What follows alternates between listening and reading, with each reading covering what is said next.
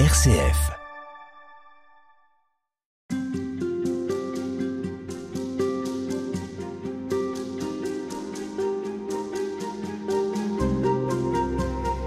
Dieu est patient avec l'homme. Jean-Marc Liotto, c'est ce que vous disiez précédemment.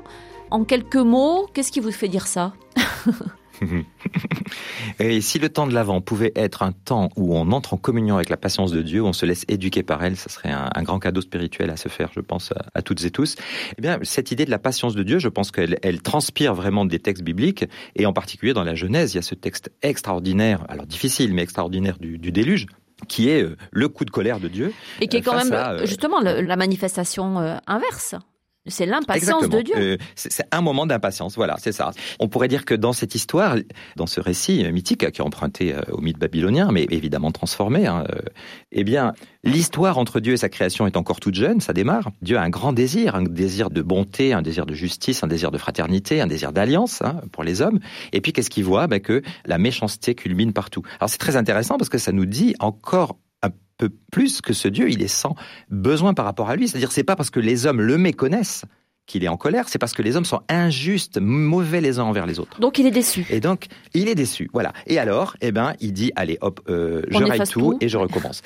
on efface tout, on recommence, sauf que on garde un petit germe, hein, parce que là, on pourrait dire que l'arche c'est le symbole de la graine, hein. la graine qui est dure, qui est petite, qui est compacte, mais qui contient la vie en promesse.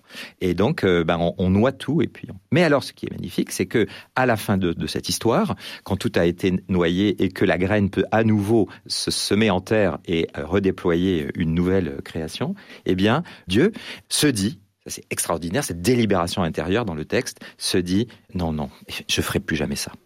Non, c'est trop triste, je peux pas faire ça. Et donc je vais faire autrement. Et qu'est-ce qu'il fait? Eh bien, il s'adresse à Noé et il passe une nouvelle alliance. Et dans cette nouvelle alliance, il donne sa bénédiction et il donne aussi un signe que jamais plus il ne mettra le, il fera ça, ça c'est l'arc-en-ciel. Et il donne à Noé et à ses descendants un régime alimentaire, exactement comme il avait fait à l'homme et la femme dans le jardin. Mais le premier régime alimentaire, il était complètement végétalien aucune violence. Dans le deuxième régime alimentaire, de cet homme qui est devenu violent, méchant, eh bien Dieu permet de manger la viande et dit vous serez la terreur des animaux. C'est-à-dire que Dieu, il descend dans la violence des hommes. Il vient rencontrer les hommes à l'endroit où ils sont exactement. Et c'est là qu'il est patient et super patient parce que maintenant, qu'est-ce qu'il va faire Dieu? Le Dieu de la Bible, eh il va se coltiner cette violence des hommes pour lentement les en faire sortir. C'est ça son désir. Son désir, c'est que le monde soit à son image, sans violence. Alors comment est-ce qu'il, euh, en même temps, il essaye d'éduquer l'homme, lui aussi, à l'attente, à la patience et à la paix, parce qu'il ne fait pas que s'adapter à notre euh, violence et à notre méchanceté. Il essaie quand même de nous en tirer, de nous en éloigner autant qu'il le peut. Tout à fait, mais avec son style à lui, hein, par de douces attaches, comme dit le prophète euh, quand il parle du peuple d'Israël. Et c'est toute l'histoire d'Israël, parce que on peut.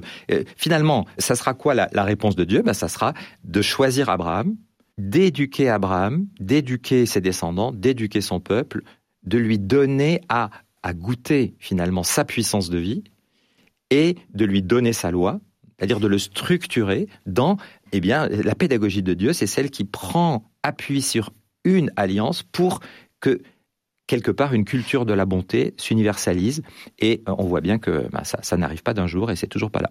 Ça s'inscrit dans le temps. C'est ça la, donnée fondamentale.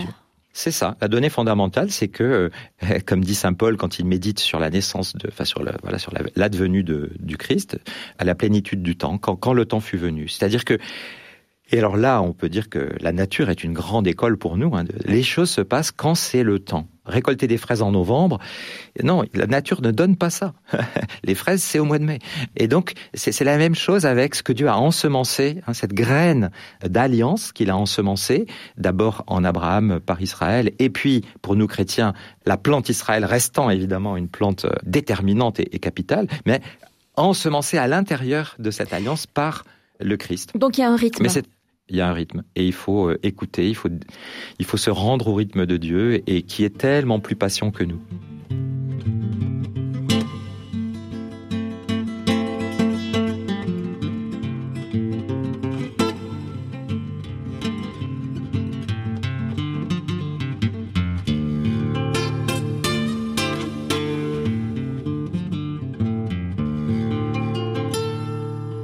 Halte spirituelle RCF.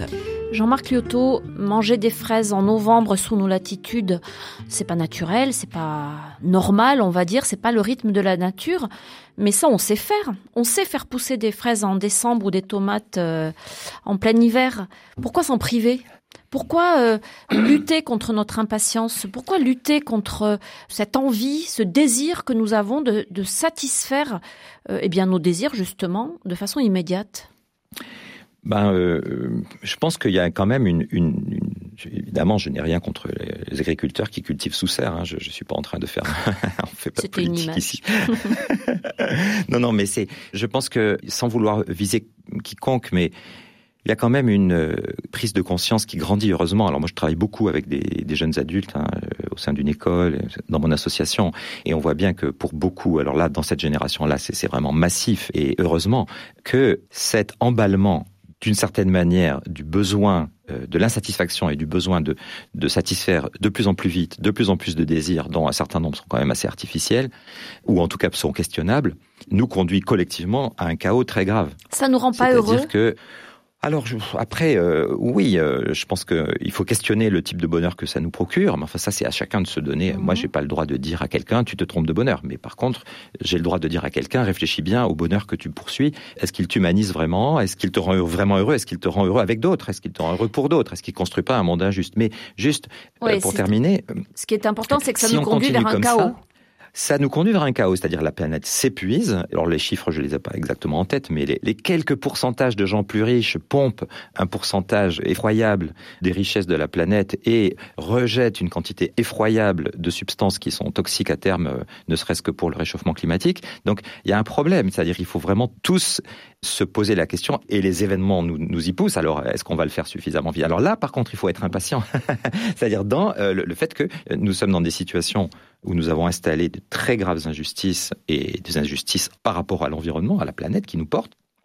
Euh, nous sommes sur des voies qui sont dévoyées collectivement. Et là, il y a urgence, par contre, à dire que cette impatience euh, consumériste euh, d'aujourd'hui, elle est fourvoyée. Alors à cet endroit-là, il ne faut pas user de patience. Il faut dire et, et, redire. Ce que fait le pape François, d'ailleurs, admirablement. Cette impatience qui nous caractérise, elle crée, elle suscite un dysfonctionnement. Enfin, c'est même l'essentiel de, la crise au niveau de la nature et de son rythme. C'est ça. On pourrait dire que euh, un des messages, mais qu'il faut dire avec, alors pour le coup avec urgence, euh, ça nous renvoie à l'Évangile d'ailleurs. Hein. Mm. Le Christ est patient, mais il y a aussi énormément d'urgence dans l'Évangile. Hein. C'est-à-dire il y a des choses qui doivent être dites, il y a des choses qui doivent être faites aujourd'hui pour préserver l'avenir, et en même temps, eh ben voilà, on force pas les consciences, mais euh, ce qui doit être dit doit être dit. Et aujourd'hui, ben il faut dire que il faut qu'on se calme. Il faut qu'on se calme, il faut qu'on réexamine nos désirs, il faut qu'on invente un autre récit du bonheur que euh, un bonheur par comblement euh, artificiel de toutes sortes de choses qui vont nous faire sentir un peu moins vulnérables euh, mais c'est pas durable. C'est une illusion. Il y, a des, il y a des exemples dans les évangiles, notamment où il y a beaucoup de paraboles qui font référence justement à la nature, au rythme. On peut s'appuyer là-dessus? Ah bah oui, complètement. Et euh, peut-être il y en a une que j'aime particulièrement qui montre bien cette composition des temps finalement qui nous est demandée comme humains. C'est la parabole donc de la de la graine qui pousse toute seule hein, en Marc, euh, Évangile de Marc, chapitre 4 à partir du verset 26. Elle est admirable parce qu'elle est très courte, mais elle est très balancée. C'est l'histoire d'un homme qui jette la semence en terre. Alors là, pour le coup, c'est un acte, c'est un acte volontaire. Hein, euh, pourquoi il fait ça? Ben Parce qu'il veut manger, hein, il veut récolter. Voilà, il agit. C'est lui qui agit. Et puis, une fois qu'il a jeté sa semence, elle n'est plus dans ses mains, elle appartient à la terre. Et alors là, il y a quelque chose qui se met en place où l'homme, ben, il va qu'à ses occupations, il dort, il, se lève, euh, le jour, la nuit. Et c'est la terre maintenant qui fait les choses à son rythme. L'herbe porte le fruit, dit le grec, mais elle porte le fruit par étapes. D'abord l'herbe, puis l'épi, puis le grain dans l'épi. Et donc là, l'homme, il ne peut rien forcer, il est obligé d'attendre, il est obligé d'être patient pour le coup. Mais qu'est-ce qu'il fait? Il vient à son champ et il regarde quand sera le moment favorable, le moment de la récolte, le kairos, comme dit le, grec. Hein. C'est-à-dire que dans le chronos, hein, c'est-à-dire le, temps qui s'écoule, le temps des heures, des semaines, des mois, des années, eh bien, on a à être vigilant pour déceler des signes. Quand est-ce que c'est le moment? Parce que si on récolte le blé trop tôt, ben, on n'aura pas du bon blé. Mais si on récolte trop tard, eh ben, la récolte risque d'être gâtée, pourrie, euh, brûlée. Donc, il faut garder une vigilance, la vigilance du moment favorable, et là on met la faucille, dit le texte. C'est-à-dire que finalement, ce que l'Évangile nous propose, c'est un style de vie où l'homme joue sa carte, et Jésus joue sa carte, il proclame, il dit les champs sont blancs pour la moisson, et en même temps, il le fait avec toujours cette écoute du rythme de Dieu. Et on voit bien dans l'évangile de Luc, par exemple, à un moment donné, Jésus, quand il voit Jérusalem, il a un accès, hein, il pleure et il dit sa déception. C'est-à-dire que le projet initial de Jésus, c'était certainement d'apporter la paix dans son peuple, dans ce temps de crise, pour que rayonne quelque chose d'autre et pas la guerre qui allait éclater quelques décennies plus tard.